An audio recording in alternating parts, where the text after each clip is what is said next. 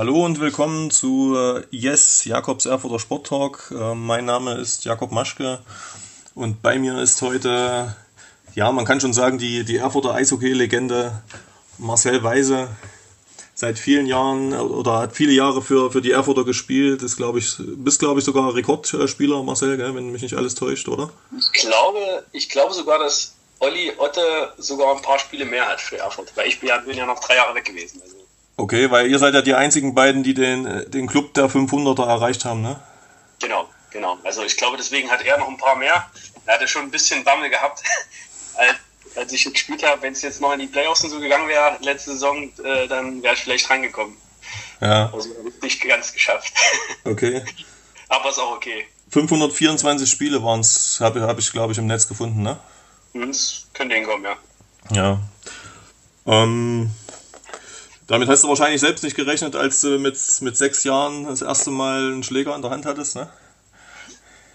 Nee, also ich glaube, in dem Moment denkst du sowieso an sowas nicht, äh, dass das mal so, so eine lange Geschichte wird. Zumal das ja im, im Nachwuchsbereich immer so ist, das ist ja wirklich der Spaß an der Sache und irgendwann habe ich halt gemerkt, dass es vielleicht auch ein bisschen mehr geht und dann, dann irgendwie so viele Spiele insgesamt auch während meiner, sag ich mal, professionellen Laufbahn, das ist eigentlich schon Wahnsinn und dann eben nochmal für meinen Heimatverein dann halt auch äh, so eine Anzahl, so dass man halt auch sagen kann, man hat Großteil, ähm, sage ich mal, in diesem Verein als aktiver Spieler auch miterlebt halt. Ja. Im Bereich. Also das ist auch schon was krasses irgendwie so. Ja. Fangen wir mal ganz von vorne an. Also du hast ja da mit, mit, mit einigen, sage ich mal, verdienten verdienten DDR, äh, zum Teil Nationalspielern, ne, die dir das Eishockey-Spielen dann, dann beigebracht haben beim, äh, beim Verein damals. Ähm, kannst du da das mal kurz beschreiben, wie das, wie das so für dich war als, als Einsteiger? Ich glaube, das war das Optimale, was, was so sein konnte. Ähm, wenn man so erfahrene Trainer gleich hat, ähm, kann es einem ja nur helfen. Und das waren halt auch irgendwie krasse Persönlichkeiten, so die einen schon auch geformt haben, jetzt auch so menschlich. Ähm, ja, also ich hatte da, wie gesagt, also Ferdel Kager, das ist ja für jeden Erfurter auf jeden Fall ein Begriff. Walter Leinus, äh, Lothar Fuchs ganz kurz mal noch. Ähm, jeder hat also seinen Anteil gehabt, dass man ja, sich spielerisch und menschlich halt entwickelt hat. Und die meisten Jahre dann natürlich äh, unter Ferdel Kager im Nachwuchsbereich.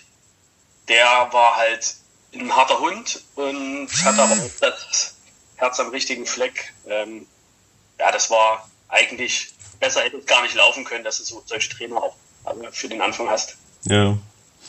Und äh, du bist dann, wie ich gesehen habe, auch äh, bei, bei, den Young Dragons, also damals äh, quasi in der Nachwuchsabteilung, ähm, bist du dann auch Inline-Hockey-Nationalspieler geworden, ne?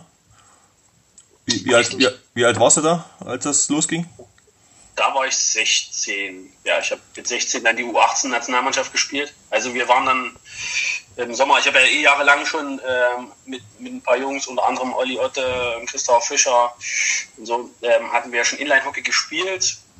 Und ähm, da im Männerbereich schon mit Dritte praktisch, in jungen Jahren, also mit 14, so sind wir, haben wir, glaube ich, schon bei Männern mitgespielt. Und dann fing das an, dass wir ähm, ja so in die Auswahl gekommen sind eventuell Nationalmannschaft zu spielen. Also wir hatten dann äh, erstmal die Spiele in der, in der Männer-Bundesliga dort gehabt und dann waren meistens nochmal an, an freien Wochen, Wochenenden, wo wir keine Spiele hatten, hatten wir dann Auswahltrainings und wurden dann unter ganz, ganz vielen Leuten, Spielern dann auch ausgewählt. Und da kann man eben sagen, also auch mit dem Leistungsstand, den wir hatten, ja, mit dem Sommertraining zum Beispiel, ähm, dass wir hatten unter unter Fabel Kager damals, wir waren halt mega fit und hatten da, sag ich mal, den, waren hauptsächlich Westdeutsche, ähm, waren wir eigentlich, ähm, ja, körperlich mhm. gesehen, also physisch gesehen waren wir stärker als die. Ja. Aber ich glaube, ich glaub, als, als Eishockeyspieler hat sie ja, glaube ich, jetzt nie irgendwie internationale Einsätze, aber, aber im Inline-Hockey hat sich ja dann auch zum Beispiel mal nach Kanada und so verschlagen. Kannst du da kurz was erzählen?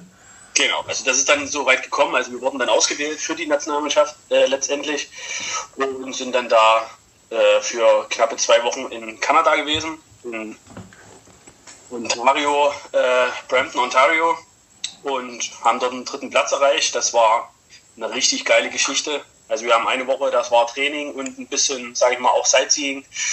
Ähm, ja, und dann die zweite Woche haben wir dann schöne Spiele gehabt. Wie gesagt, dritten ja. Platz erreicht. Damit hat keiner gerechnet. Es war eine richtig geile Geschichte. Für uns Erfurt dann natürlich umso mehr. Ja. Und ja, ich habe dann auch noch äh, All-Star Game, wurde ich nominiert. Das All-Star Game nochmal extra. Das war natürlich auch nochmal für mich eine persönlich geile Geschichte. Also das ja. war rundherum halt geiles Ding. Also für, für sein eigenes Land zu spielen, ist schon Wahnsinn. War das, eine, war das dann eine richtige WM oder, oder wie, als was hat das gezählt damals, dieses Turnier? Was war das? Ja, das war so eine, ist immer schwierig, jetzt, jetzt, jetzt mit dem jetzt äh, vielleicht jetzt nicht mehr so zu vergleichen. Das war so ein, auch so eine Art äh, Weltcup. Es waren dann teilweise, ähm, ja, ich glaube, dass, dass sogar direkt noch eine Mannschaft aus Kanada noch mal direkt dabei war, zum Beispiel eine sehr starke halt, die sie da mit reingeworfen haben. Ansonsten waren es halt dann Mannschaften ähm, USA, Australien war dabei, äh, ich glaube Großbritannien, wenn ich mich noch grob dran erinnere. Ist halt schon ein paar Jahre her jetzt, gell? Ja. Wie gesagt, das war mehr als überraschend, dass wir den mhm. Platz gemacht haben. Das war coole Geschichte. Ja. Und das, das hast du ja auch, glaube ich, so bis heute beibehalten, ne? Mit, mit ein paar Buddies, dass du da immer mal, wenn es geht, jetzt geht's natürlich gerade nicht, aber, aber grundsätzlich ja, gibt's ja dann auch draußen immer mal so Turniere und so, wo dann, wo dann mal wieder Inline-Hockey spielt, ne? Genau, also da spiele ich ja auch, das ist eben das, ich spiele schon seit vielen, vielen Jahren äh, beim SC Medizin äh, Erfurt, das ist eine Hobbytruppe ähm, oder Amateurtruppe. ähm, die auch Eishockey spielen, aber ja, über den Sommer hinweg halt äh, Inline-Hockey machen. Bei dem bin ich jetzt eben schon viele, viele Jahre und mit denen, ja, das mache ich halt nach wie vor noch im Sommer. Ein ähm, bisschen eingeschränkt, das ist nicht mehr ganz so viel wie früher, aber man freut sich halt aufeinander. Und das muss ich auch sagen, hat mich auch immer geerdet bei den ganzen professionellen Dingen, dass man so hatte, im Sommer dann doch mal äh, mit seinen mit seinen Freunden einfach auch mal aus ein bisschen Fun zu spielen, was trotzdem Trainingscharakter hatte. Ja, und danach dann vielleicht nur mal ein Erfrischungsgetränk zusammen zu trinken. Ja. Ja, das war schon auch immer eine gute Sache. Und wie gesagt, ich freue mich eigentlich auch wieder. Jetzt, wir können ja leider auch nicht aufs Eis gehen, also jetzt freue ich mich als nächstes hoffentlich, dass wir wenigstens auf die Rollen dann können. Ja, genau. Das sollte ja dann vielleicht im Sommer wieder, wieder machbar sein, ja, weiß man jetzt nicht, aber. Ja, Zumal die Fläche auch äh, mittlerweile ein bisschen marode ist. Und ich hoffe, ja. dass das wieder gemacht werden kann. Mhm. Das ist halt auch immer noch ein Problem vielleicht, aber. Also nochmal eine Aufforderung an die Stadt auch an dieser Stelle. Ja, da gleich. also es wäre schon schön, also die Fläche wird halt auch viel genutzt, denke ich, auch von, von auch Nachwuchsspielern und sowas, die da auch mal in ihr Sommertraining ähm, ein bisschen mitnutzen. Ja. Deswegen Hinten, hinten, am, hinten am Ried ist das, ne? Genau, der Platz. Ja. Im Andreas Ried, genau, mhm. die äh, Inline-Hockey-Fläche direkt neben dem Fußballplatz. Ja. Ja, gibt es ja schon viele Jahre und wie gesagt, das wird mhm. immer nur äh, ja, ein bisschen geflickt. Es soll mir auch egal sein, wenn es geflickt ist und es passt, dann ist auch okay, aber auf lange Sicht muss da wahrscheinlich mal ein bisschen mehr gemacht werden. Ja, naja, vielleicht hört da von der Stadt jemand, jemand zu und fühlt sich, Deswegen fühlt sich aufgefordert. wenn man da vielleicht mal ein bisschen was in die Runde reinbringen kann, dann ist es vielleicht ja. auch. Ja. Ähm, aber zurück zum, zum Eishockey. Ähm, mit 16 hast du ja dann dein Debüt für die, für die erste Mannschaft gegeben in der, in der Regionalliga äh, damals. Äh, kannst du noch mal kurz uns, uns in, äh, dahin entführen sozusagen in die, in die ersten emotionalen Momente sozusagen deiner, deiner Karriere im, im Männerbereich?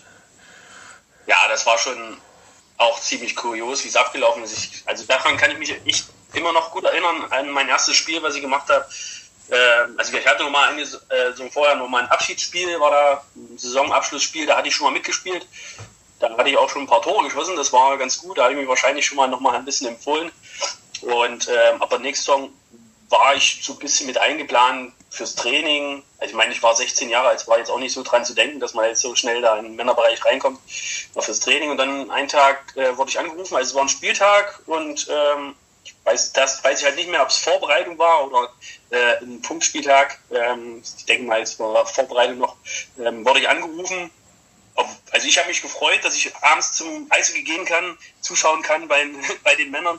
Und ich wurde dann aber vormittags angerufen, was ich für eine Nummer haben will. Und ich sage, was für eine, wieso eine Nummer? Du spielst heute. Ja.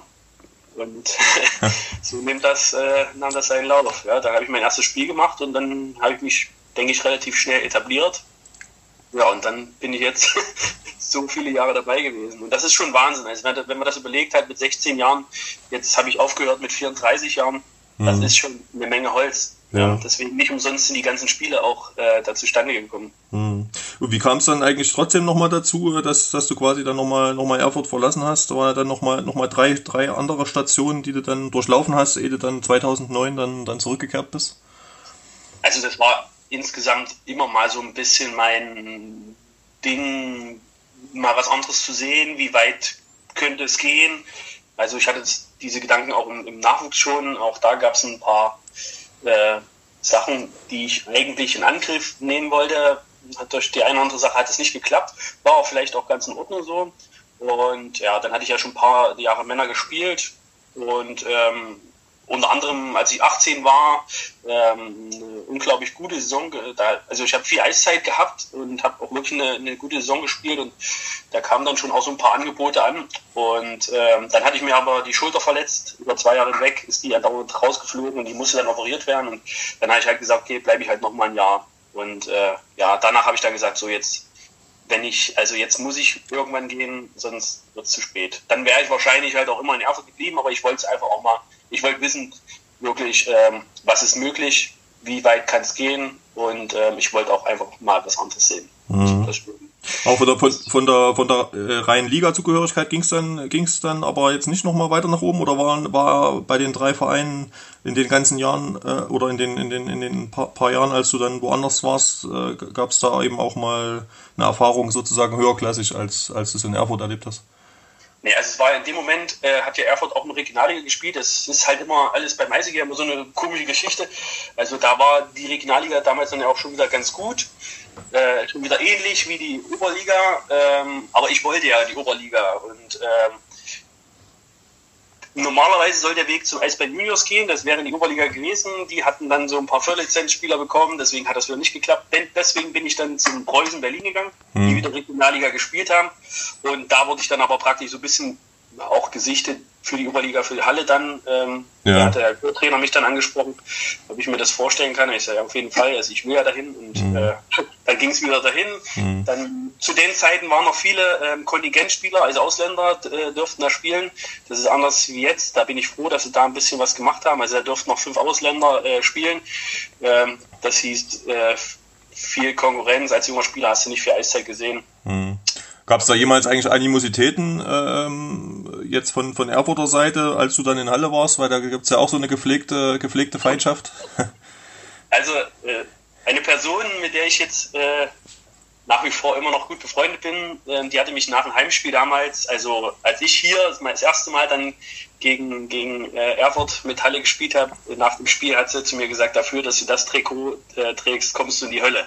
ich habe ich hab dabei gelacht, aber sie hat nicht gelacht. also es war schon, es war schon krass, dass ich ausgerechnet nach Halle gegangen bin. Aber mir ging es einfach darum, äh, ich wollte halt so hoch wie möglich kommen, ich wollte professionell spielen und ähm, ja, und das konnte ich halt dort. Mhm. Deswegen ja. war das alles in Ordnung und ich denke, das hat auch jeder so verstanden und letztendlich bin ich auch irgendwann, ist ja der verlorene Sohn auch wieder zurückgekommen. Ja. Aber vielleicht ist gerade deswegen auch, auch für dich umso erstaunlicher, dass du ja dann über die Jahre dann hier wirklich zum absoluten Publikumsliebling äh, äh, geworden bist in Erfurt, ne, nach deiner Rückkehr. Ähm, war ja dann wahrscheinlich auch nicht, auch nicht äh, der Normalzustand, nachdem du da vorher dann eben eben in Halle gespielt hast, aber äh, war wahrscheinlich eben für die, für die meisten Fans dann doch nur eine Randnotiz. Ähm, das denke ich auch. Äh, ja. Wahrscheinlich einfach, einfach aufgrund, aufgrund dessen, dass du, ja, wie eigentlich alle sagen, immer, immer einer zum, zum Anfassen warst, wie man so schön sagt, ne? Äh, also immer eine große Nähe zu den, zu den Fans, wahrscheinlich auch dann zu dem, zu den Nachwuchsspielern aufgrund deiner, deiner eigenen Geschichte äh, gehabt, ne? Also, da, da warst du wirklich immer einer, der, der immer da war, ne? wenn, wenn, ja. wenn jemand äh, zu den Spielern wollte. Ne? Also so ist es, also so sehe ich mich auch. Ich bin einfach ich, also das sage ich immer wieder, ich wollte, ich wollte auch mich da nie verändern. Ich bin auch froh, dass ich bis zum Ende meiner Karriere mich nicht groß verändern musste. Das ist immer so im professionellen Bereich nicht ganz so einfach. Ähm, das ist mir auch manchmal negativ aufgeschlagen, aber das ist halt so, jeder muss das für sich so machen, wie er es machen will. Ähm, ich wollte eigentlich immer äh, ich bleiben und ähm, ich lebe das. Ich habe immer Eisige geliebt, deswegen egal wo ich gespielt habe, ich habe da 100% gegeben für die Mannschaft, für die ich gespielt habe. Aber es ist natürlich so, wenn du dann in deiner Heimat spielst, dann ist es halt alles nochmal ein bisschen mehr. Und ähm, ich habe ja schon diesen Verein sehr geliebt. Ich bin früher jeden, jeden Tag in die Eishalle gerannt und ähm, ja, als ich dann wiedergekommen bin, hat sich, ist das Ganze noch mehr aufgeflammt eigentlich, muss ich sagen. Und ich dann Kapitän geworden und das ist auch nochmal so eine Aufgabe. Du hast dieses C, trägst dieses C äh, als, also in deiner Heimat, das hat mich auch irgendwie nochmal ein bisschen mehr gepusht. Da habe ich auch das Gefühl gehabt, du musst irgendwie noch mehr hingeben und ähm, ich denke, dass, ja, und dann bin ich ja ich persönlich auch noch. Ich denke, das hat dann alles so ein bisschen den Ausschlag gegeben. Mhm. Also ich, wie gesagt, ich lebe das Ganze und irgendwie auch meine Heimat und diesen Verein halt. Ja.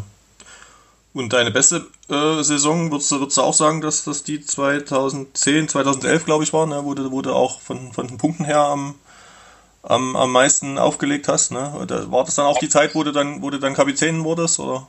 Ja, das war auf jeden Fall war ich der Kapitän. Es war das Jahr, glaube ich, auch als wir den Pokal gewonnen haben. Genau, genau. Hm. Das ist immer so, ich kann mich schwer, das ist immer so viele Jahre da, aber das, also wegen den da äh, Daten, wann das jetzt genau war, aber es dürfte äh, da gewesen sein. Ja.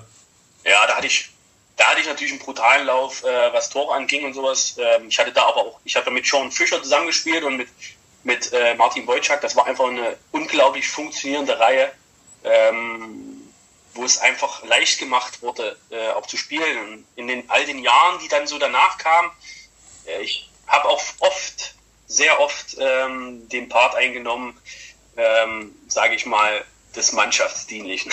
Ja. Also ähm, wie gesagt, es gibt auch Reihen, die sind dafür da, wirklich auch zu scoren. Und ähm, ich war dann jetzt öfters auch in den Reihen. Mhm. Ähm, man meistens ist so dritte Reihe äh, zum Beispiel, wo man auch mit jüngeren Spielern zusammenspielt oder die eben auch für die ersten Reihen äh, ein bisschen Luft verschafft. Wenn ich dann wieder in den vorderen Reihen mal gespielt habe, durch Verletzungen oder sonstige äh, Sachen von anderen Spielern, habe ich meistens auch wieder gepunktet, aber das war auch nur schon ein bisschen ausschlaggebend, dass ich jetzt äh, mhm. nicht noch den einen oder anderen Punkt vielleicht auch über die Jahre hinweg mehr gemacht habe. Aber das war für mich in Ordnung.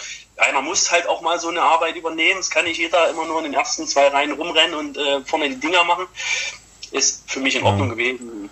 Und dadurch bist du wahrscheinlich dann doch auch als als Mensch beziehungsweise so als als Mentor da noch mal ein Stück weit gewachsen, ne? weil das, weil wenn, wenn du über Jahre dann oder gerade jetzt am Ende deiner Karriere, wie du es wie du es angedeutet hast, sage ich mal, ähm, war es ja dann oft so, dass du dann dritte Reihe gespielt hast mit den mit den äh, Young Guns, wie man so schön sagt. Ähm, ähm, genau, äh, das da, das hat hat dich wahrscheinlich dann auch trotzdem auch noch mal persönlich vorangebracht, dass du dass du da eben auch noch mal in so eine in so eine Mentorrolle quasi reingeschlüpft bist. Ja, ja also definitiv und ich muss auch sagen, es hat Spaß gemacht ähm, es ist halt immer so, wenn die jungen Spieler dann auch mitziehen, umso mehr macht es halt Spaß.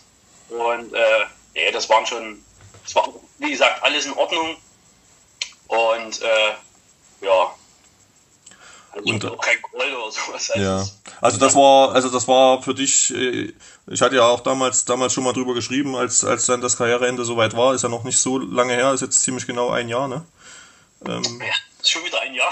Ja, ja, genau. Ähm, genau da, also es war jetzt nicht der ausschlaggebende Punkt, dass du gesagt hast, okay, ich habe jetzt keinen Bock mehr dritte Reihe zu spielen, sondern es war, war tatsächlich so äh, äh, allein die, ähm, die private Entwicklung, dass du dann Vater geworden bist und dann eben einfach auch gesagt hast, ich habe jetzt so viel Zeit auch und Kraft da reingesteckt in, in den ganzen Jahren, jetzt, jetzt will ich mal ein bisschen äh, meine, meine Kraft wo, woanders investieren. So, also so ist es. Ja, also es war einfach irgendwie der, der, Zeitpunkt ist gekommen halt, um das zu entscheiden. Ich habe immer mich, also mich haben sie immer gefragt, ja, wann, wann, wann, wie denkst du denn, wie lange willst du noch machen? Soll ich, ich kann das nicht sagen. Ich, ich liebe diesen Sport so sehr. Ich, ich fühle mich auch gut. Ich habe immer hart trainiert und äh, ja, ich habe gesagt, der Zeitpunkt wird kommen, wo, ähm, wo, wo ich das entscheiden werde. Das wird es mir schon zeigen als ich das ausgesprochen habe, war ich, war ich mir selber nicht so sicher, ob das wirklich ist, aber es ist tatsächlich so gewesen. Es, es hat sich einfach ergeben. Ich bin Papa geworden, ähm, da habe ich schon gemerkt, wie, wie schwer es mir manchmal gefallen ist, dann doch zum Training zu gehen, wenn der Kleine dann gesagt hat, ne, Papa nicht gehen oder irgendwas. Das war mhm. schon schwierig. Und ähm, dann eben die Verbindung auch mit meiner Arbeit, ähm, das habe ich ja auch jetzt, jetzt habe ich ja auch zehn Jahre in, in Doppelfunktion mhm. gemacht. Das ist ja auch nochmal immer so ein Unterschied äh, zu, sag ich mal, professionellen Spielern. Wollte ich gerade, wollte ich gerade sagen, das war, das war, hat ja auch euch als Verein immer ausgezeichnet, ne? dass, dass ihr jetzt über über Jahre da eigentlich immer auf dem Niveau mitgehalten habt, äh, wo, wo da eben die anderen Teams äh, eigentlich ausschließlich aus Profis zusammengesetzt waren. Ne? Und ihr hattet eben doch einige in der Mannschaft, die, die dann eben zum Teil, wenn ihr sonntags gespielt habt, auswärts und dann irgendwann äh, in den Morgenstunden zum Teil manchmal nach Hause gekommen seid und dann an, an gleich nach, was weiß ich, zwei, drei, vier Stunden Schlaf dann wieder, wieder zur Arbeit gehen musstet. Ne? So ist es. Also das waren schon manchmal krasse Tage, also die wir da so hatten. Also mhm. auch Hut ab vor den anderen, die das manchmal so durchgezogen haben. Ich hatte zum Glück immer äh, montags, wo bei trainingsfreier Tag war, da hatte ich dann immer Spätdienst, das war immer noch mal ganz gut. Da konnte ich da wenigstens mal ein bisschen ausschlafen. Das war der einzige Tag, wo das wirklich mal möglich war.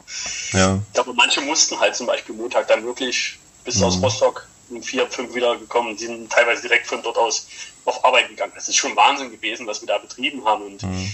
äh, manchmal ehrlich gesagt auch gar nicht so, also fair uns, für uns gewesen, wenn man dann gegen Mannschaften wie Tilburg so gespielt hat, wo es einfach klar war, dass die, die, die sind professionell halt. Äh, das war schon manchmal, mhm. naja, wie gesagt, es geht dann auch nur ums Umfeld, wie sind die Leute dann so drauf, wenn es dann äh, nicht so läuft. Und man hat manchmal äh, gedacht, ey, wenn ihr wüsstet. Aber ja. so ist es halt gewesen. Also man hat sich hingestellt, man hat einen Vertrag unterschrieben und ähm, ist die Sache halt eingegangen. So ist es mhm. halt immer gewesen. Da wollte man auch nicht groß jammern. Das ist halt so. Aber es war letztendlich trotzdem als, als Sportler eigentlich, kann man schon so sagen, äh, vom Trainingsaufwand her so, so annähernd am, am Profitum, so wie es so es die meisten anderen Mannschaften gemacht haben. Ne? Und dann äh, einige sicherlich, die auch einen 40-Stunden-Job dann doch äh, nebenbei in Anführungsstrichen noch, noch machen, ableisten mussten. Ne? Also das ist ganz klar. Also gerade in den letzten fünf Jahren würde ich jetzt mal sagen, definitiv noch mal mehr. Das ist ganz klar professionelles Eishockey gewesen. Und ähm, deswegen, ich hat bei mir auch nicht, also das habe ich mir immer gesagt, es hilft nicht zu jammern, sondern du musst halt durch. Du musst alles dafür tun, dass du fit bist, ähm, weil es ist nun mal professionell. Mhm. Und du hast dich dafür entschieden. Aber da, da hat dir da, glaube ich, auch dein Job da ganz gut weitergeholfen oder bist du durchs Eishockey da, da reingerutscht oder war das immer, immer eigentlich, dass sich das gut ergänzt hat? Weil als Sport- und Gesundheitstrainer, sage ich mal, da, da bist du ja dann äh, eigentlich immer, immer sowieso schon von Haus aus fit wahrscheinlich, äh, um das deinen Patienten oder deinen, deinen, den Leuten da auch vorzuleben quasi als, als Trainer. Ähm, ähm das hat, hat eigentlich immer ganz gut wahrscheinlich zusammengepasst, so diese Kombination. Ne? Ja, definitiv. Also auch äh, mit meinem Arbeitgeber, also bei Mara, das war schon in Ordnung, also das war völlig in Ordnung. Ähm, die haben mir die Freiheiten auch gegeben. Ähm, ich konnte halt dann auch mal abends, also früher weg, wenn wir freitags Spiel hatten, Auswärtsspiel oder so, das war mal ganz gut. Und ähm, trotzdem muss man halt aber auch sagen, es ist halt, ich musste trotzdem in der Woche jeden Tag früh aufstehen, Frühdienst machen, also sie ging auch bis um drei, dann hatte ich mal zwei, drei Stunden, dann ging es wieder zum Training, abends wieder nach Hause und das jeden Tag, es nur Wochenende spielt und so halt. Also ich musste mhm. trotzdem ganz normal arbeiten. Das, das, und das ist das, was ich denke, was dann wirklich den Unterschied macht. Du hast kaum Regenerationszeit. Also egal, ich bin ja in, in der Branche drin gewesen, wo ich natürlich dafür sorgen kann, dass mein Körper schon auch noch fitter ist. Und ich kenne mich damit eben auch aus das, weil ich schon immer auch viel gemacht habe selber vorher und dann eben auch nochmal gelernt, ähm, ist es ja, ist es trotzdem so, dass eben, wie gesagt, das, das, der größte Faktor ist einfach die Regeneration. Und dann wird man auch nicht jünger, dann merkt man es auch nochmal mehr. Das ist das, was ich schon manchmal gemerkt habe. Also auch wenn ich jetzt mal eine kleinere Verletzung hatte, die haben sich dann ein bisschen länger gezogen als sonst. Mhm. Das war schon so. Also es ist ja nicht, dass du nicht wie manche, die diesen nächsten Tag dann Vormittag halt, haben erstmal ausgeschlafen, sind dann Vormittag halt äh, zum Physio gegangen. Das ging bei mir nicht. Ich musste mhm. wieder arbeiten. Ich musste halt dastehen. Das, mhm. das war der Unterschied. Ich glaube, man hat man ja auch daran jetzt gesehen, äh, wie du es jetzt schon angesprochen hattest, äh, es wurde auch äh, jetzt bei, beim EHC Erfurt immer, immer professioneller in den letzten Jahren. Ne? Und das, das wahrscheinlich, also es wurden ja immer mehr Profis und immer weniger, die, die diese Doppelbelastung eigentlich eingegangen sind, weil auf Dauer, wie du es auch sagst, ne, als mit, mit Familie ähm, ist das eigentlich ja. kaum machbar, ne? Mit einem normalen Job äh, dann diesen, diesen Belastungen, die die wie ein Profisportler sind und dann noch die Familie dazu, das, das geht eigentlich zeitlich gar nicht, ne? ist eigentlich nicht zu vertreten. Ne? Es, es ist auf jeden Fall hart, also das mhm. muss man sagen, da braucht es auch viel Verständnis äh, von der Familie her, also wenn man da Frau hat äh, und Kinder hat am besten, also Kinder ist dann schon, da wird es dann krasser, das habe ich auch gemerkt. Mhm. Äh, da ist das schon ein hartes Brett. Also mit Arbeit und Familie ja, sehr hart. Also ja. das muss ich schon sagen. Also da ziehe ich auch einen Hut, wer das noch macht. Mhm. Ähm, wie gesagt, es ist, äh, es ist machbar, aber man, also man geht manchmal auf ein Zahnfleisch. Ja. Das, ist, das war ein Grund dann irgendwann, wo ich gesagt habe, ich, ich will mir das nicht mehr antun, ich will das meiner Familie nicht mehr antun. Mhm. Das war einfach so. Ja. Aber trotzdem, als du dann, als es dann vorbei war, in Anführungsstrichen, äh, als, als, als du dann für dich entschieden hattest, okay, bis, bis hierhin und, und nicht weiter als Spieler, ähm, ähm, hast du dann doch gleich auch bei deinem Abschied eben betont, dass es für dich eigentlich unvorstellbar ist, äh, aus dieser Eishockey-Familie, die ja, die ja eigentlich der ERC Erfurt ist, ne, da völlig rauszugehen, sondern du wusstest eigentlich für dich immer, dass du da in irgendeiner, in irgendeiner Funktion, äh, in irgendeiner Tätigkeit da weitermachen willst, ne? Ja, das war, also das war völlig klar. Also ich kann da gar nicht direkt, also das, das ist für mich unbegreiflich, wie es welche gibt, die aufhören und dann mit Eishockey auch direkt abschließen. Das, das geht. Aber das ist halt so, ich bin wahrscheinlich auch da ganz anders. Ich, ich habe mein Leben lang immer in der Eishalle gehangen, als kleiner Stift schon fast jeden Tag da drinnen gewesen und äh, ja, ich habe auch, wie gesagt, auch ein bisschen mehr Bezug zu der ganzen Geschichte. Ähm, ich kenne die ganzen Leute drumherum. Das ist äh, äh vom, vom Eismeister angefangen, Vorstände, Fans, alles Nachwuchsleute, die da rumrennen. Also ähm, da also undenkbar, dass ich da nicht mit, äh, mit teilhabe, haben will auch. Ja, und ähm, da gab es auch schon ein paar Gespräche, auch mit dem Vorstand schon, auch von vornherein. Ähm, die sind natürlich auch, ähm, wollten natürlich auch mich irgendwie auch ein bisschen mit einbinden. Das war ja, also da habe ich mich natürlich auch gefreut. Ähm, ja, und jetzt bin ich ja schon mal so ein bisschen mit drin. Freue mich, dass ich ab und zu mal wenigstens dann beim Spiel dabei sein kann. Ähm, das jetzt in einer anderen Aufgabe, die mir aber eigentlich auch ein bisschen Spaß macht. Ja, also du bist ja eigentlich bei, weiß gar nicht bei wie vielen Spielen, aber, aber bist du eigentlich wirklich regelmäßig da als, als Kommentator jetzt äh, im Einsatz. Deswegen deine Stimme kennen ja die Fans äh, zu, zur Genüge jetzt auch als, als Experte inzwischen. Ähm, hast du dich... Sack schon mittlerweile. Naja, es ist ja, es ist äh, man muss ja, man muss ja sagen, durch die, durch die Pandemie-Saison nochmal, äh, um das nochmal zu erklären, also ihr seid, äh, oder der Verein ist ja zumindest in der glücklichen Lage, dass, dass, dass er seinen Sport weiterhin äh, ausüben kann, ne? ähm, während, während der Amateursport ja auf Eis äh, liegt. Ähm, aber eben mit dem mit dem großen äh, Aber äh, ohne Zuschauer. Ähm, und und ähm, deswegen gibt's ja gibt's ja euch die die quasi im, im Internet die Spiele dann dann kommentieren für die Fans äh, den den Livestream den es dort gibt. Ähm, äh, wie, wie kam es dazu dass, dass, äh, dass du das ge gemacht hast? Und hast du dich da in irgendeiner Form drauf, drauf vorbereitet? Nee, es, äh, es ist natürlich krass, dass es so gekommen ist. Also auch, dass es dann wirklich dann kam, das ohne Zuschauer, das war ja zu dem Zeitpunkt noch gar nicht klar. Also ich wurde schon im Sommer, ähm, wurde ich schon mal angesprochen ähm, von Vereinsseite. Ähm, also ich habe, wir haben schon miteinander gesprochen und ähm, über einige Dinge, auch wo man mal mithelfen kann. Ich habe meine Hilfe halt auch direkt angeboten. Ähm, und da haben sie mich schon mal angesprochen, ob ich mir vorstellen könnte, da vielleicht den, den ähm, Kommentator zu machen für den Livestream das ist natürlich eben dann so in diesem, sag ich mal, professionellen Maße dann schon fast wieder äh, weil das ja jetzt über Spray TV auch läuft. Das war da eben, wie gesagt, noch nicht zu erwarten, aber äh, umso mehr war es dann, glaube ich, auch gut, dass es so kam. Also, dass ich, ich habe dann gesagt, klar, das könnte ich mir vorstellen, aber nicht jedes Spiel, weil ich schon dachte, ich will ab und zu auch mal mit, mit kleinen Mattes äh, auch mal in die Eishalle gehen, mit denen Eishockey schauen jetzt hat sich ja so ergeben, dass das halt sowieso eh also ähnlich eh möglich ist und äh, ja, deswegen bin ich auch noch, noch mehr am, am äh, Mikrofon. Und wie gesagt, es macht Laune. Die, die Jungs vom Media-Team sind wunderbar. Die sind alle total äh, coole Leute. Ich bin total gerne äh, mit denen zusammen. Es macht, äh, macht echt viel Spaß. Die haben da viel Ehrgeiz und ähm, zur Sache versuchen da immer wieder was Neues mit reinzubringen. Sowas. Und,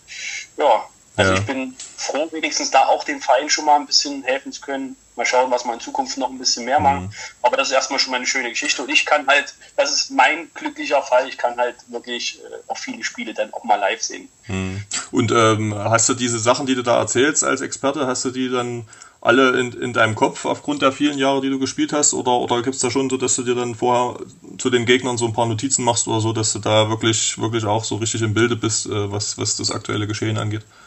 Na, also ich bin da komplett spontan. Also ich bin da auch beim ersten Mal rangegangen, da wusste ich noch gar nicht, wie das jetzt so wird. Aber habe da jetzt auch nicht eine große Scheu davor gehabt. Ich habe ja in meinem Leben jetzt schon viele Interviews geben müssen. Also können müssen, das ist immer so eine Frage. Ich, für, für mich war das immer völlig in Ordnung, mache das mhm. gerne. Ähm, früher auch schon im Radio öfters gewesen und sowas und deswegen habe ich jetzt nicht so viel Bammel gehabt. Ich weiß ja auch, wovon ich da rede. Ich habe das viele, viele Jahre betrieben, also deswegen, ich habe mich nicht nur vorbereitet, sondern äh, habe das einfach auf mich zukommen lassen und ähm, erzähle einfach das, was ich da sehe und ähm, mhm. bringe vielleicht die eine oder andere Anekdote mit rein, dass das Ganze auch noch ein bisschen spaßiger wird. Hm. Denn ich denke, nur einfach äh, das Ganze zu kommentieren, ist wahrscheinlich auch ein bisschen langweilig für die Leute zu Hause, die schon eh nicht dabei sein können. Live und da ist halt, äh, deswegen hoffe ich immer, dass wir, dass wir das auch wirklich äh, sehr interessant rüberbringen. Und das macht mir auch, macht mir, wie gesagt, Spaß und ähm, ich freue mich auch über jedes positive Feedback, was wir da bekommen. Ähm, das, das ist dann auch schön, muss ich sagen. Ja. Kommt da, kommt da einiges, ja. Also ich, ich, ich lese es immer mal so im, im Netz vereinzelt, aber äh, dann äh, als, also doch schon durch, durchweg eigentlich positiv gell, zu dem, was, was ihr da so macht, ne? Ja, also ich kriege persönliche Nachrichten öfters dann danach. Ähm, also bisher war es extrem schöne Nachrichten, die ich da bekomme. Also die Leute sich wirklich freuen, äh, wenn man äh, kommentiert. Geht aber nicht nur um mich, es geht ja auch um die anderen, die das äh, wunderbar machen. Ähm, gibt es auch natürlich auch mal eine Kritik auch vom, von den Gegnern. Wir hatten jetzt mal ein Spiel mal zwischendurch dabei gehabt. Ähm, ja, das ist ja auch klar. Ähm, das Spiel wurde verloren vom Gegner. Die haben jetzt öfters auf den Sack, sag ich mal, gekriegt. Ähm, da ist natürlich das auch nicht schön, wenn die Kommentatoren sagen, ja, äh, ist ein sicherer Sieg gewesen für die Heimmannschaft oder sowas halt. Äh, das kommt natürlich auch mal vor, aber das, wie gesagt, wir sind ja doch dann noch immer noch Erfurt, also wir versuchen trotzdem so normal oder neutral wie möglich zu machen. Aber äh, ja, wie gesagt, wir sind ja trotzdem noch Erfurter und wir leben das Ganze. Also ich freue mich halt auch wirklich über unsere Tore, über unsere Mannschaft schießen. Aber ich freue mich auch über schöne Tore, wenn die Gegner sie schießen. Ich hoffe, es haben nicht so viele, aber hm. äh, wenn es ein schönes Tor ist, dann feiere ich das halt genauso. Gell? also, ich bin dann halt einfach auch noch äh, Eishockey-Spieler und Eishockey-Fan. Ja. Das ist ein gutes Stichwort. Ähm, Jetzt seit, seit Sommer hat, hat die Mannschaft ja einen neuen Trainer, ähm, Raphael Jolie, äh, der vorher selbst Spieler war und das ist ja für ihn jetzt auch hier die, die erste Trainerstation in Erfurt. Ähm, alle schwärmen eigentlich in den höchsten Tönen von ihm, so die Spieler und auch die, die Verantwortlichen drumherum. Ähm, man sieht es ja auch an den, an den Leistungen. Also viele sagen, es ist vielleicht die, die beste Mannschaft oder die, ja, die beste Mannschaft, die, die vielleicht so in den letzten 10, 12 Jahren äh, hier in Erfurt gespielt hat. Ähm, siehst du das ähnlich und, und hast du da schon manchmal ein bisschen Wehmut, dass du da nicht mehr aktiv dabei sein kannst bei der, bei der äh, Entwicklung jetzt diese Saison? Äh, ja, das sind viele Punkte, die wirklich auch so ein bisschen zutreffen. Also Wehmut ist so, äh, muss ich sagen, ich finde es einfach schön, dass es so eine geile Truppe zusammen ist. Äh, da habe ich ein, vielleicht ein bisschen Wehmut. Da hängt, also würde man doch gerne dann ein bisschen mit drin hängen. Ähm, weil ich glaube, dass es wirklich eine, eine ganz dufte Truppe ist so zusammen. Die, die äh, Spieler, die dazukommen sind, ich konnte den einen oder anderen ja eben auch schon kennenlernen und sowas halt, das ist ein dufte Typ und äh, haben das Ganze spielerisch natürlich auch nochmal nach vorne gebracht. Ähm, muss ich auch insgesamt sagen, das ist ja auch ein bisschen der Stufenplan, ähm, auch des Vorstands gewesen, Stück für Stück äh, das Ganze auch ein bisschen mehr zu professionalisieren, äh, auch mit dem ganzen Umfeld, das merkt man, äh, dass die sich da sehr, sehr viel Mühe geben, die machen da wirklich gute Arbeit und ähm, ja, da gehört eben auch dazu, äh, das Sportliche dann natürlich auch weiterzuentwickeln. Man hat gute äh, Transfers gehabt, äh, einen guten Torwart geholt, muss man sagen, der sehr auffällig ist. Ähm, und dann eben die Arbeit von Raphael Chuli, die ist auch äh, definitiv äh, hoch anzuerkennen. Also ich erkenne dann natürlich als ehemaliger Spieler äh, viele Sachen raus, die er auch verändert hat und ähm, was er für taktische Elemente mit reinbringt und wie er die Mannschaft auch so eingestellt hat. Also ich, da habe ich natürlich auch ein bisschen mehr Hintergrundwissen, weil ich natürlich Großteil der Mannschaft äh, ja, sehr gut kenne und ähm, da weiß ich natürlich ein paar Sachen, auch was er verlangt und was er auch am Anfang gesagt hat und sowas. Und das sind halt unglaublich äh, äh, tolle und gute Ansätze. Und da sieht man, dass er äh, das Ganze auch lebt. Mhm. Und äh, äh, wahrscheinlich, er wird ja wahrscheinlich jetzt immer noch spielen und das ging halt äh, leider wegen seiner Krankheit nicht mehr und das versucht er jetzt als Trainer halt so umzusetzen, so optimal wie möglich. Ist halt sein erstes Jahr und dafür macht er das, glaube ich, echt gut. Ja. Also ich könnte da auch jetzt bis jetzt auch nur positive Sachen sehen. Mhm. Also das, das der äh, Raphael, Raphael Jolie macht da, glaube ich, echt, echt einen guten Job. Und das sieht man ja auch auf dem Eis. Also ja. wie gesagt, das ist schon auch die Jungspieler auch da ist auch der Plan vom, vom Verein, die Jungspieler immer mehr zu integrieren, hat man mhm. jetzt in den letzten Jahren schon gesehen. Und äh, auch er als Trainer hat da jetzt wahrscheinlich auch nochmal äh, äh, da auch ein paar Dinge angesetzt und ähm, lässt die auch oft spielen. Also das ist auch auffällig, auch in Situationen, wo ich manchmal denke, krass, dass er es macht. Ja, das ist auch ein gutes Zeichen. Also mhm. ähm, denke wirklich, also um das mal abzuschließen, jetzt mit, äh, wenn es um Raphael Jolie auch äh, einzeln geht, ich denke, der hat da auch schon eine Aktie dran, dass da auch eben nochmal ein Fortschritt kam. Ja. Hast du als nicht die ehemaligen Trainer damit, also weil jeder hat, jeder äh, hat was Gutes an ja. sich halt. Und äh, vielleicht hat er jetzt auch ein einen guten Weg gefunden. Ja, nee, also es ist ja, es ist ja, jetzt geht ja jetzt auch nicht darum, irgendjemanden anders da, da schlecht zu machen oder so, der vorher vielleicht das, das gemacht hat auf, auf eine andere Art und Weise, aber, aber zumindest eine Sache, die, die ja schon sehr, sehr auffällig ist, ist ja, ist ja dieser, dieser, muss man schon sagen, Quantensprung, was, was das Überzahl- und Unterzahlspiel angeht. Ähm, das ist ja, absolut, absolut überragend. Also gerade in, in, in Unterzahl war es ja jetzt äh, eine Zeit lang immer bei 97, 98 Prozent äh, Penalty Killing. Also das, das quasi die in 97, 98 Prozent der, der Zeit in Unterzahl quasi ist es dem Gegner, der dann im Powerplay gespielt hat, nicht gelungen, da ein Tor zu schießen. Ähm, das, das ist ein, ein Wert, der, der eigentlich so unerreicht ist über eine ganze Saison. Ähm, äh, und, und man muss ja sagen, in den letzten Jahren wart ihr gerade in diesen äh, Special Teams, wie man so schön sagt, ähm, immer sehr weit hinten eigentlich in der Liga äh, und jetzt ganz vorne dabei. Also das, das ist ja schon ein, ein großer Sprung, den, der da gemacht wurde. Ähm, hast du da als, als sage ich jetzt mal, Experte, als der du ja jetzt fungierst, da, da eine Erklärung für? Also als erstes ähm, denke ich, dass, dass die die Sachen sehr einfach äh, machen. Also ich bin der Meinung, wir hatten sehr oft in den letzten Jahren einfach viel zu ähm, umständlich gespielt. Überzahl, äh, Unterzahl war eigentlich soweit eigentlich immer ganz in Ordnung würde jetzt uns auch gar nicht so schlecht äh, sehen, aber wenn man das jetzt betrachtet, ist natürlich nochmal echt ein, ein riesengroßer Unterschied, weil das ist Wahnsinn, also sind, wie du es angesprochen hast, das sind Wahnsinnswerte. Also äh, überhaupt über 90 Prozent in Unterzahl zu sein, ist krass. Und dann zwischenzeitlich war es wirklich über zehn Spiele hinweg, wurde nur ein, haben sie nur ein Gegentor äh, in Unterzahl bekommen. Das ist Wahnsinn. ähm, also ich, wie gesagt, ich denke, sie spielen einfach wirklich die Sache einfach. Also das ist das, was ich da sehe und das habe ich auch mal letzten Jahre mal ich auch gedacht, meine, wie umständlich wir das Ganze gestalten. Und äh, ja, das, das ist, glaube ich, einfach, ich, wie gesagt, äh, ich denke, dass der Trainer, äh, der Rafael Chulita, einfach die richtigen Stellschrauben gedreht hat mhm. und eben auch die richtigen Spieler dafür da sind, muss man auch sagen. Also diese Erfahrung, also wenn man jetzt einen Kyle Beach sieht, äh, ist schon ein krasser Spieler. Also das ist, also so eine, das ist zum Beispiel einer, den hätte ich mir auch die letzten Jahre immer gewünscht. Das ist einer, der eben der mit seiner Größe, mit seinem Schuss, aber auch mit seinem Auftreten halt äh, polarisiert. Der, mhm. Sowas braucht man in der Mannschaft. Und da hast du den anderen, der, äh, der Bosatz, äh, der auch groß ist, der, der torgefährlich ist. Und dann eben auch noch, und das ist, glaube ich, auch normal, wenn man jetzt über Unterzahl zum Beispiel spricht, einfach auch einen guten Torwart. Es, mhm. ist, also, es ist halt nochmal so, dass eben ähm, in meinen Augen Konstantin Kessler jetzt mit Abstand äh, seit vielen Jahren der beste Goalie ist. Also da würde ich auch die anderen waren alle in Ordnung, aber es ist halt einfach, das ist, er, er macht schon den Unterschied aus, in meinen ja. Augen. Also das ist schon Fakt. Ja.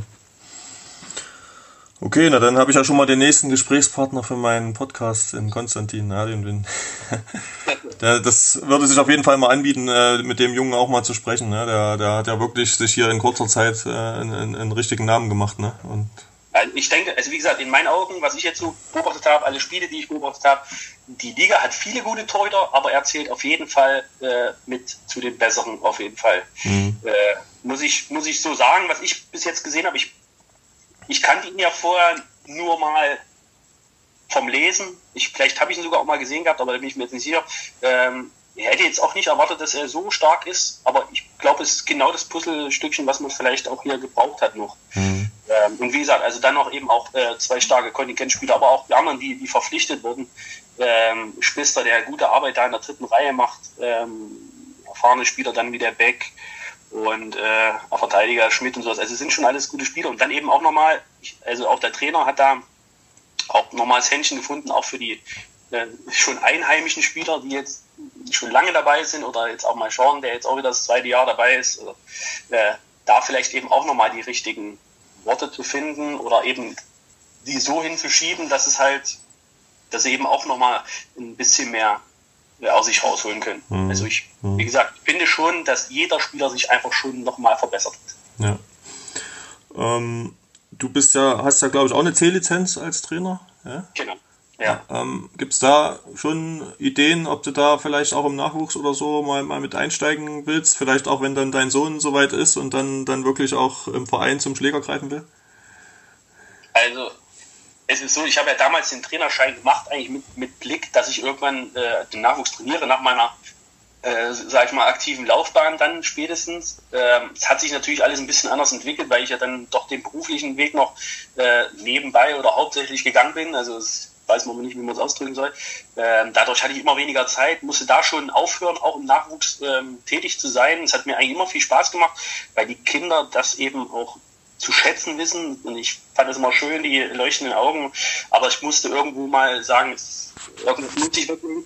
Ähm, jetzt ist es so, ich habe natürlich jetzt, ich habe viele Jahre immer, bin ich unterwegs gewesen und ähm, in der Eishalle gehangen. Jetzt ist es so, dass ich wirklich auch erstmal ein bisschen Zeit für mich und meine Familie brauche. Deswegen habe ich mich da auch erstmal noch ein bisschen ausgeklingt. Ich habe aber auch schon gesagt, es ist ja momentan jetzt eh nicht möglich, aber ich würde schon immer mal auch ähm, im Nachwuchsbereich dann schon mal aushelfen, ähm, immer mal beim Training dabei sein. Aber ich würde jetzt nicht gleich äh, komplett damit einsteigen wollen, weil es einfach wieder zu viel Zeit verschlingen wird. Also allerhöchsten Respekt an die, an die Nachwuchstrainer, an alle, die da äh, äh, äh ja, teilhaben. Das ist wirklich Wahnsinn, was sie da für Zeit investieren. Und die Jungs werden nicht dafür fett bezahlt, sondern es ist wenn, wahrscheinlich eine Aufwandsentschädigung, das kann ich nicht genau sagen, aber das ist halt, das ist wirklich Enthusiasmus zur Sache und also davor habe ich extrem, ähm, also ziehe ich einen Hut, ja, das ist mhm. wirklich Wahnsinn. Ich, wie gesagt, ich muss ehrlich für mich sagen, äh, momentan ist es jetzt nicht, kann ich mir das jetzt nicht vorstellen, aber in Zukunft mhm. muss man natürlich mal gucken. Und mein Kleiner, also äh, es ist jetzt nicht so, dass ich weniger Eishockey spiele.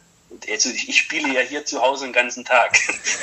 also der ist, der ist, der ist ja verrückt. Also momentan denke ich, der ist ja noch verrückter als ich. Also ja. das ist schon Wahnsinn mit seinen zwei Jahren ich darf an der Eishalle nicht vorbeilaufen, wenn, er, wenn wir da nicht reingehen oder mal zur Tür, damit ich ihm sage, es ist halt zu, dann heult er, als hätte ich einen Bonbon geklaut.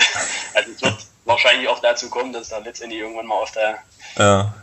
Und, und spätestens dann wirst du wahrscheinlich nicht mehr drum rumkommen, dann vielleicht ihn auch mal zu trainieren. Das ist ja dann oft so, dass, dass der Papa äh, dann, dann auch als, als Trainer mit dabei ist, gell? wenn er, wenn er so eine Eishockey-Vergangenheit hat wie du. Äh, das hast recht. Ne?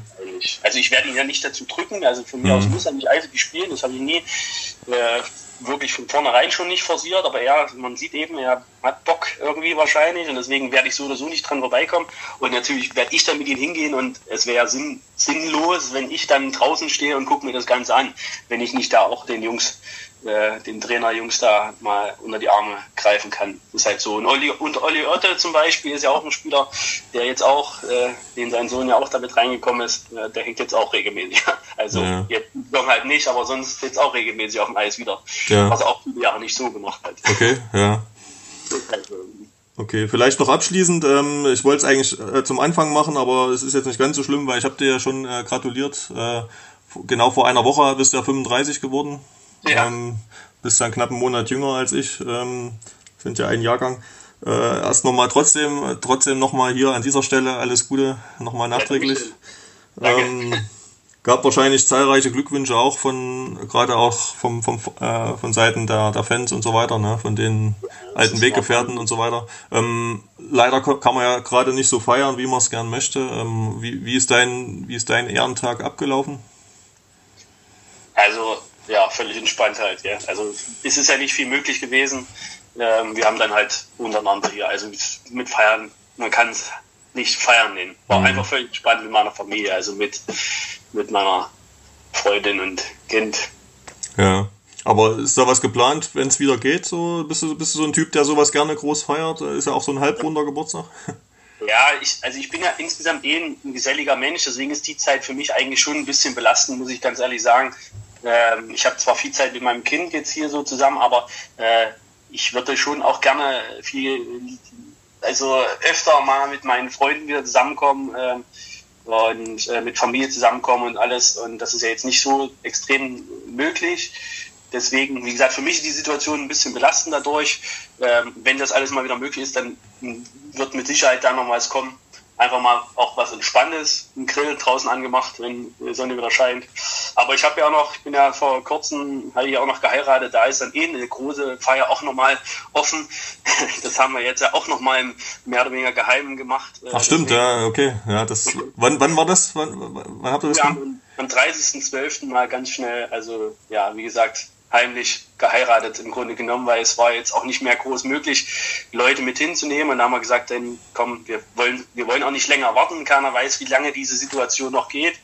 Man sieht ja, es zieht sich alles ein bisschen in die Länge. Ähm, mhm. haben wir gesagt, komm, wir heiraten jetzt und äh, schauen dann mal später, was Neues. Aber wir wollten das jetzt einfach für uns als Familie auch, ähm, ja, und haben das erstmal gemacht. Okay, na, wenn die Eishalle dann im, im, Sommer abgetaut ist, habt ihr dann einen, einen, großen Ballsaal auf jeden Fall für die, für die Party danach. Ja? ja. Ja, mal schauen, also was da noch kommt. Also so in diesem Maße kann man das nicht machen. Ich habe ja immer schon einen Bammel davor gehabt, wenn ich mal heirate. Deswegen war es vielleicht gar nicht so schlecht, mhm. dem erstmal schon zu heiraten. Okay. Ja.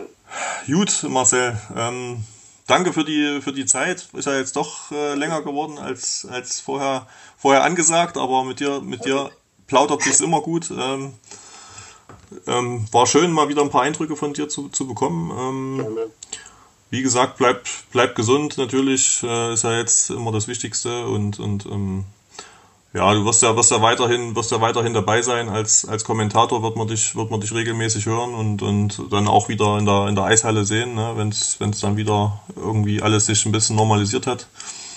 Also, gesagt, jetzt ist momentan ist halt das Kommentatoren-Ding, was jetzt natürlich das Ganze auch so ein bisschen aufrechterhält, auch für die Fans und so, ist halt, sollte es irgendwann dann, also davon gehen wir ja aus, dass alles mal wieder ein bisschen normaler wird, dann, also ich werde eh so gut immer da sein. Und mal schauen, vielleicht ist ja mal ein gibt es ja noch andere Sachen im Verein.